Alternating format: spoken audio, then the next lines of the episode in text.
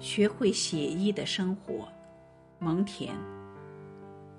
我们倒是些大傻瓜。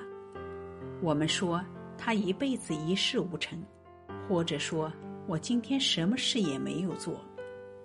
怎么，你不是生活过来了吗？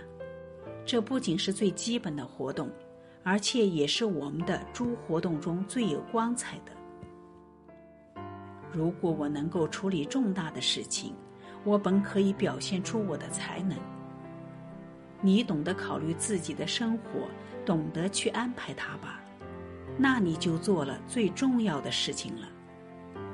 天性的表露与发挥作用，无需异常的境遇，它在各个方面乃至在暗中也都表现出来，无异于在不设目的舞台上一样。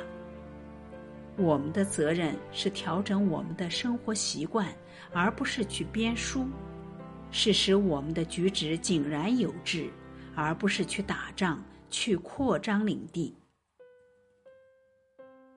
我们最豪迈、最光荣的事业，乃是生活的写意。其余一切事情，执政、致富、建造产业，充其量也只不过是这一事业的点缀和从属品。我很高兴的得知有这么一位将军，他在自己即将进攻的城墙口下，一心一意、非常洒脱的与友人一起进餐、聊家常。布鲁图斯也一样，他在天地都不利于他本人，而且罗马的自由正受威胁之际，却利用巡夜的时间，偷偷花上几个小时。安心的阅读波吕比乌斯的著作，并为之做批注。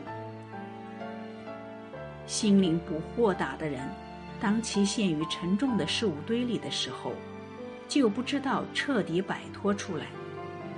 他们不知道要拿得起，放得下。哦，患难与共的勇敢的友人，今天且请静饮。好消愁解梦。